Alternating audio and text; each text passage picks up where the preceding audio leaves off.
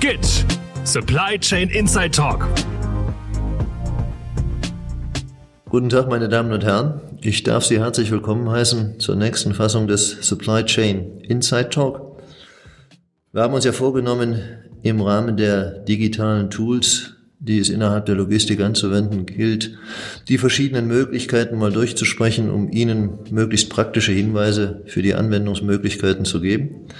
Wir haben bisher die Estimated Time of Arrival besprochen und widmen uns jetzt in der neuen Serie dem Control Tower. Das, was genau darunter zu verstehen ist, wie Sie ihn einsetzen können, was die damit verbundenen Risiken sind, werden Ihnen erläutern die Herren Konstantin Lutz, Ihnen schon aus den Vorsessions bekannt, und unsere beiden bisherigen Technikchefs, die aber eigentlich auch, weiß Gott, was vom Inhalt verstehen, nämlich Herr Fabian Wehner und Herr Viktor Wildhaber, denen Sie jetzt die nächste Zeit gelassen zuhören können. Viel Spaß! Besten Dank, Markus. Mein Name ist Viktor Wildhaber. Ich bin neu mit dabei und ähm, ich arbeite beim Institut für Supply Chain Management als wissenschaftlicher Mitarbeiter und Projektmanager. Ebenso arbeite ich beim Professor Dr. Wolfgang Stölzle und zwar bei Logistics Advisory Experts. Und mit mir eben neu ist Fabian Wehner.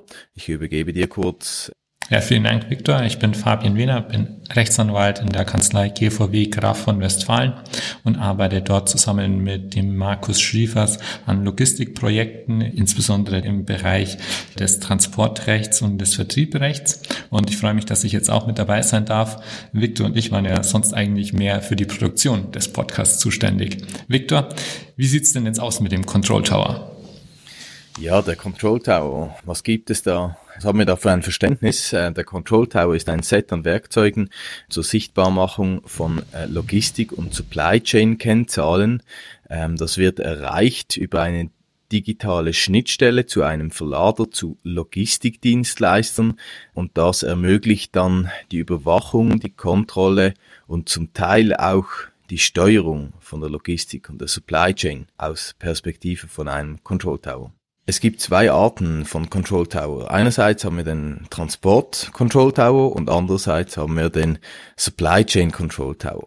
Aber was sind jetzt da die Unterschiede? Der transportorientierte Control Tower, der fokussiert sich auf ein- und ausgehende Transporte und macht Kennzahlen zu Transportaktivitäten sichtbar. Darunter sind Ressourceninformationen wie Lkw-Informationen, Standort, Auslastung etc. Und dann haben wir noch die transportierten Sendungen, die ebenfalls sichtbar gemacht werden in diesem Transport Control Tower.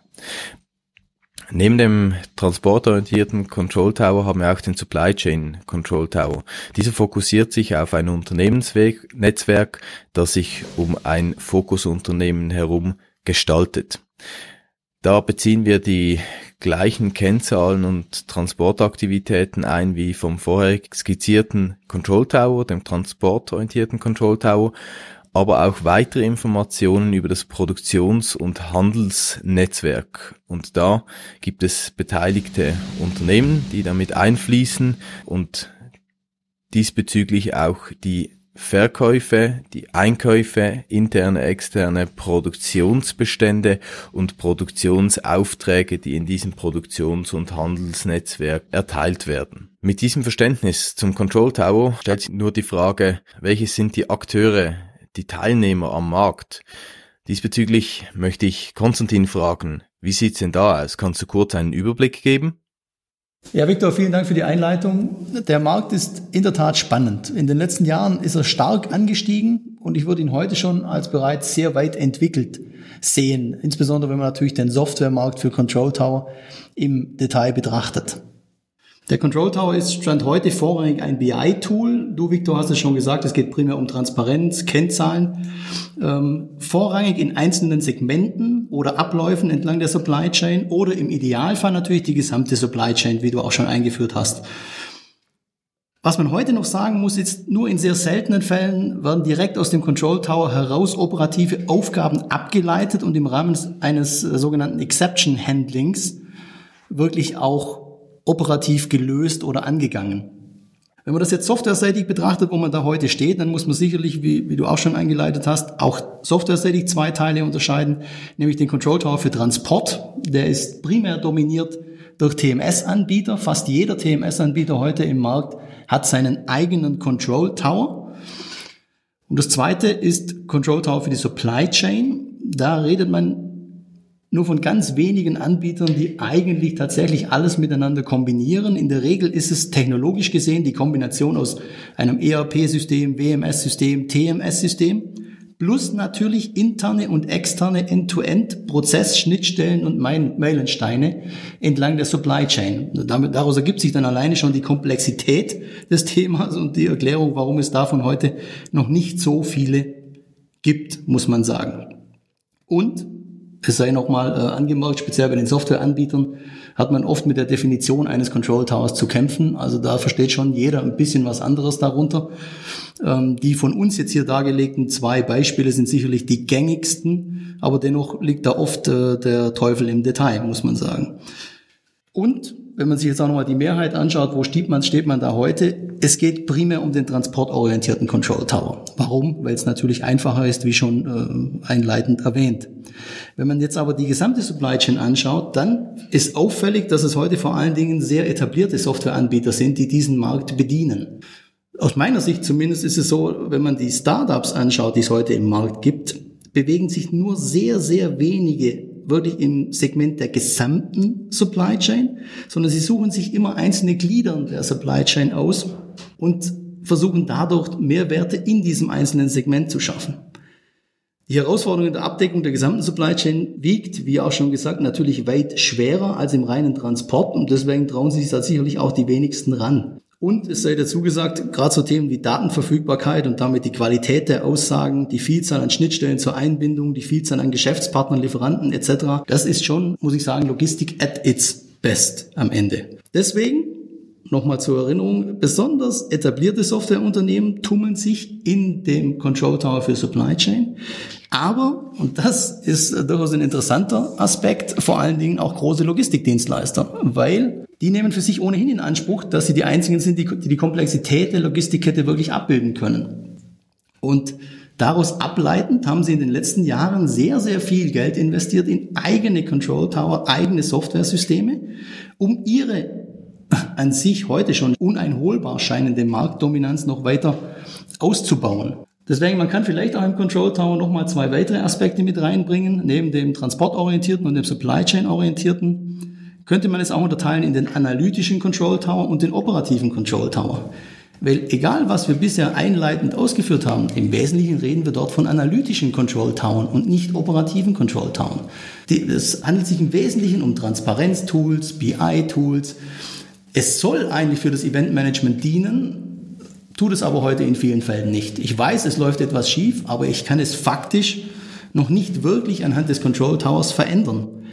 Und genau da liegt aber am Ende der Tage die Kür. Wenn man es softwareseitig schafft, einen Control Tower zu etablieren, der das Event Management tatsächlich in eine operative Umsetzung ermöglicht, dann hat man erst wirklich die Benefits und den Vorteil für alle, die dort entlang der Kette auch aktiv sind.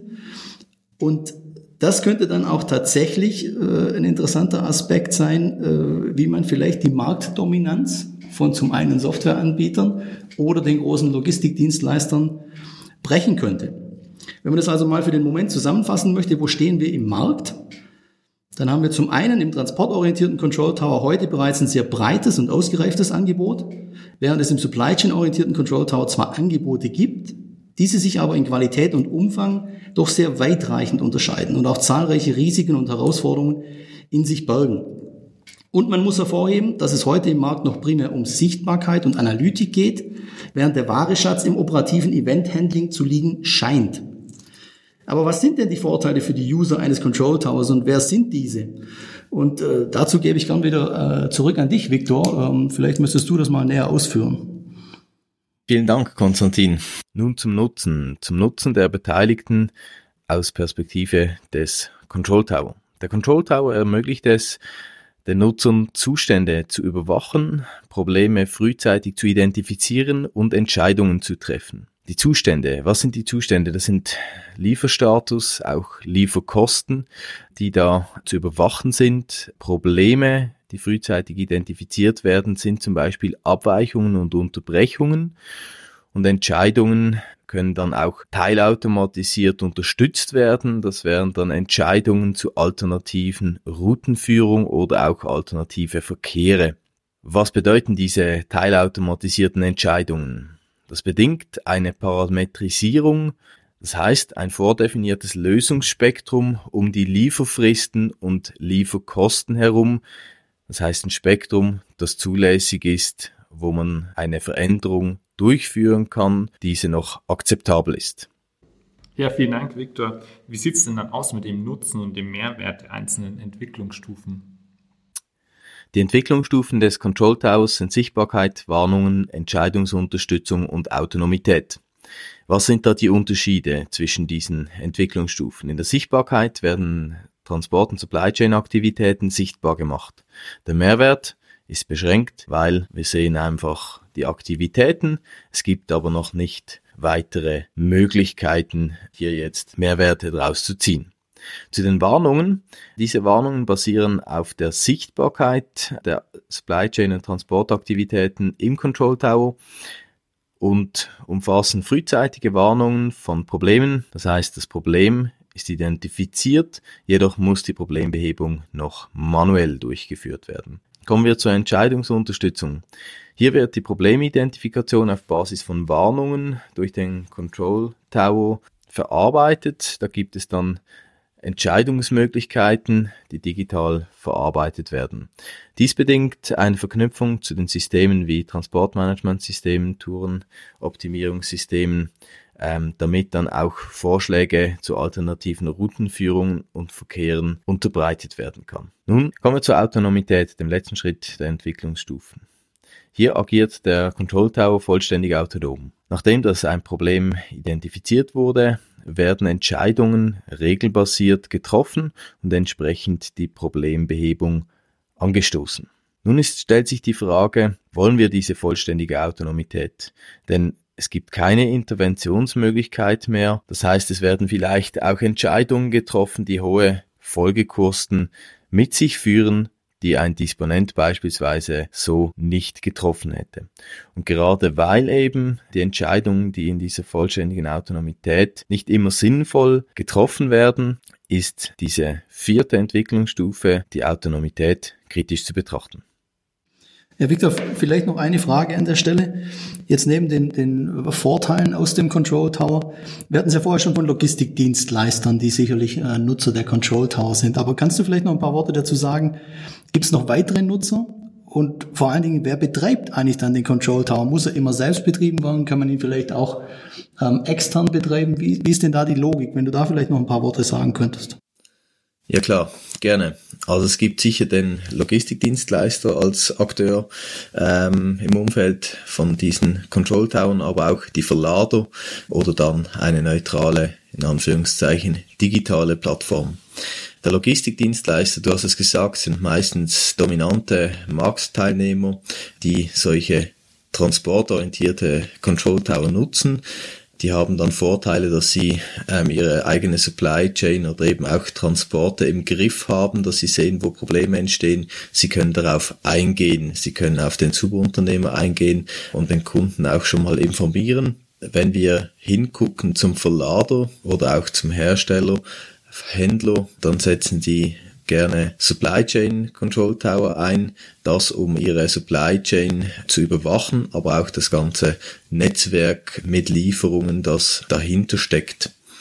Sie haben dann eben auch Vorteile, dass Sie wissen, wie zuverlässig kommen die Lieferungen von welchem Logistikdienstleister, wann ist was zu erwarten, wann kann das auch weiterverarbeitet werden, wann können wir das ähm, im Supermarkt in die Regale stellen. Wenn wir denken an Plattformen, die Dreh- und Angelpunkt sind in der Logistik zum Beispiel, Plattformen, die viele Daten sammeln über digitale Schnittstellen, die viele Daten haben, die können einen solchen Control Tower als Value-Added Service, also als eine Mehrwertdienstleistung anbieten für ihre Plattformgeschäfte. Da gibt es verschiedene, die das eben im Logistikumfeld, im Transportumfeld tun oder wie Konstantin das vorhin angemerkt hat, auch Softwareunternehmen oder Unternehmen wie 4PL Anbieter.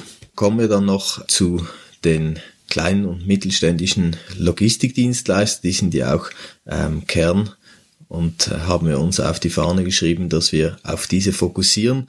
Was sind denn die Mehrwerte für die mittelständischen Logistikdienstleister? Diese sind meistens, werden die eingebunden in die Control Tower, bedienen die aber nicht selbst. Es gibt schon Logistikdienstleister, die auch selbst einen Control Tower führen, aber das sind meistens nicht die kleinen und mittelständischen.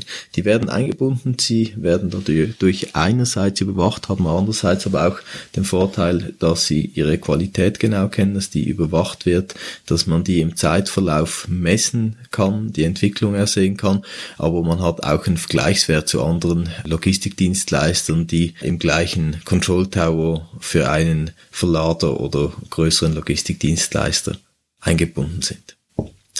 Auf jeden Fall möchte ich noch kurz eingehen auf, ähm, was gibt es zu beachten, wenn man einen Control Tower aufsetzt. Das sind sicher einerseits standardisierte Prozesse, die im Fokus stehen sollen. Und wichtig ist es auch, dass der Control Tower in seinen Grundzügen pragmatisch erstellt wird.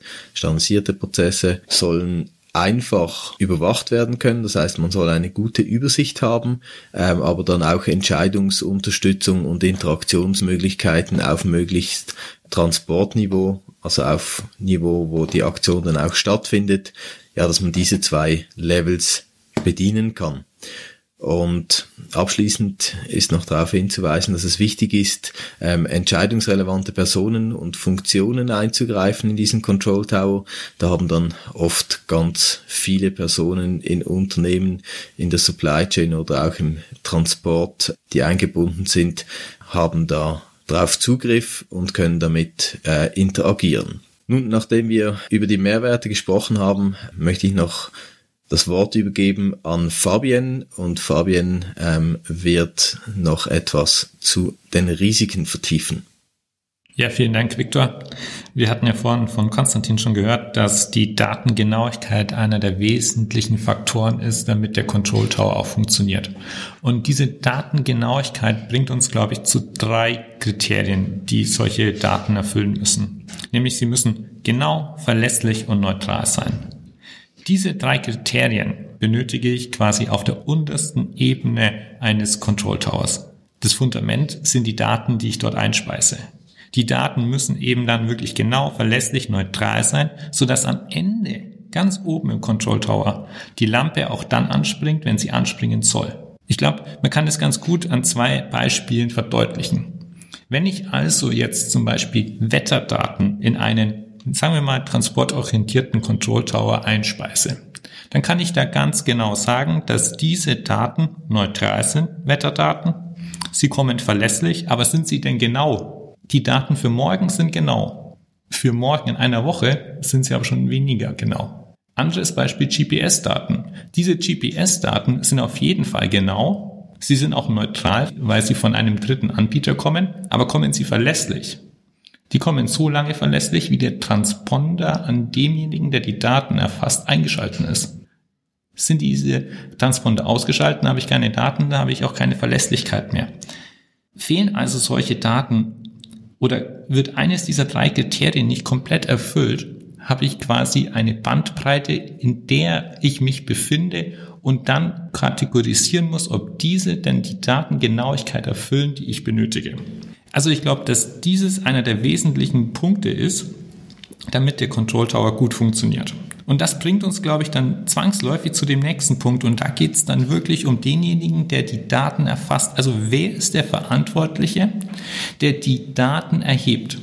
Und dort muss ich ansetzen, denn nur wenn derjenige wirklich diese Daten sehr genau, verlässlich und neutral einspeist in das System, kommt es dazu, dass am Ende diese Leuchte angeht.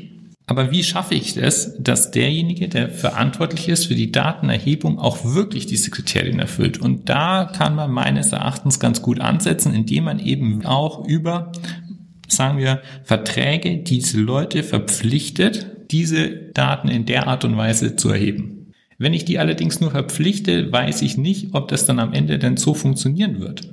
Ich muss also schon diese Verträge, diese Regelungen, diese Vereinbarungen so mit anderen Ansätzen verbinden, so dass derjenige diese Motivation besitzt die Daten auch genau so zu erheben. Und da kommen wir dann zu dem, nämlich was Viktor vorhin gesagt hat mit den Mehrwerten. Also ich muss gucken, dass für jeden ein Mehrwert entsteht, so dass das Fundament für den Control Tower auch so mit Daten gespeist wird, dass er letztendlich funktionieren kann. Da kommt mir natürlich schon äh, gleich ein Punkt in den Kopf, Fabienne. Also jetzt reden wir ja immer vom Idealfall und die Daten sind die Basis sämtlichen Geschäftsmodells für den Control Tower. Aber jetzt wissen wir natürlich alle, dass die Praxis wahrscheinlich ein bisschen anders aussieht. Äh, wie sieht's dann mit Korrekturverfahren oder Ähnlichem aus? Ganz genau. Das, was wir jetzt besprochen haben, das geht nahe dem Idealfall. Aber der Idealfall wird ja nur sehr schwierig umsetzbar sein in der Praxis. Und wie gehe ich also mit dem Fall um, dass ich Daten eingespeist habe, die letztendlich genau, verlässlich und neutral waren, allerdings sich dann später im Nachhinein herausgestellt hat, ja, die waren verkehrt. Wie kann ich also diese Daten verändern? Welche Modi kann ich da implementieren in das System? Darf derjenige, der die Daten eingespeist hat, die Daten auch verändern? Naja, wenn ich demjenigen die Möglichkeit gebe, dass er die Daten korrigieren kann, kann er von Beginn an Daten verändern, manipulieren, Daten also quasi nicht mit dem Standard einpflegen, wenn er nachträglich, ohne daraus Konsequenzen tragen zu müssen, die Daten wieder verändern kann. Man muss also da aufpassen, dass man gute Prozesse installiert, dass man eventuell durch ein Vier-Augen-Prinzip, meinetwegen auch durch Dritte oder über besondere Stellen nur die Möglichkeit hat, Daten zu verändern. Also das führt nämlich dazu, dass ich dann wirklich auch dieses, was wir zu Anfangs besprochen haben, an Datengenauigkeit bekomme, ohne dass ich auf Korrekturmöglichkeiten zugreifen muss. Korrekturmöglichkeiten wird es allerdings auch dann geben, wenn es im Bereich der Schadenabwicklung geht. Also sind da Daten eingestellt und nachträglich wird bekannt, dass andere Faktoren involviert waren, die zu dem Schaden in der Supply Chain oder im Transport geführt haben, am Transportgut. Dann werde ich dort Sachen verändern müssen. Also man muss dann schon wahrscheinlich Cluster bilden der Daten, die dann dort korrigiert werden müssen. Ja, vielen Dank, äh, Fabienne. Ich glaube, an der Stelle machen wir für heute auch mal, kommen wir zu einem Ende für unseren ersten Podcast zum Thema Control Tower. Unser Ziel heute war es, dass wir Ihnen mal einen Überblick geben über den Markt oder vielleicht vorrangig noch, was ist eigentlich ein Control Tower, wie ist er eigentlich definiert an der Stelle. Dessen Vorteile, für wen ist er, wer betreibt ihn, wer kümmert sich darum, aber vor allen Dingen dann auch alles, was immer so positiv klingt, hat doch irgendwie auch seine Risiken. Auf was muss man schauen? Ein bisschen kommen wir immer wieder zum Thema Daten zurück, als, als Grundlage dessen für egal was man macht, welche Technologie man nutzen mag, sobald mehrere Player zusammenkommen, muss man auf einer einheitlichen Datenqualität aufsetzen. Nur dann macht es wirklich Sinn und bringt den Mehrwert. Darum ging es uns heute. Im nächsten Podcast bleiben wir diesem äh, unserem Prinzip treu. Das heißt, äh, in der nächsten Runde gehen wir wieder in die Tiefe mit Experten aus der Praxis zum Thema Control Tower werden äh, verschiedene Varianten des Control Towers mit diesen Experten diskutieren und was das heute schon in der Operative bedeutet oder welche Herausforderungen da noch äh, vor uns liegen oder vielleicht auch schon Vorteile, die wir heute noch nicht herausgearbeitet haben, aber dann entsprechend machen werden. Insofern freuen wir uns, wenn Sie da dann auch wieder dabei sind. Äh, für heute bleibt mir vor allen Dingen nochmal vielen Dank zu sagen an den Fabienne und Viktor. Heute die Newcomer im Game. Wir hoffen, äh, Sie hatten Spaß, den beiden auch zuzuhören. Und ähm, wir werden die beiden jetzt noch öfters bringen. Also es werden nicht nur der Herr, Herr Schriefers, der Herr Stölzle und ich sein, sondern eben auch der Fabienne und der Viktor. Wir werden uns da regelmäßig abwechseln und hoffen, Sie haben dann auch an diese unterschiedlichen Facetten und Meinungen äh, Spaß dabei. In diesem Sinne, bis zum nächsten Mal. Vielen Dank und tschüss.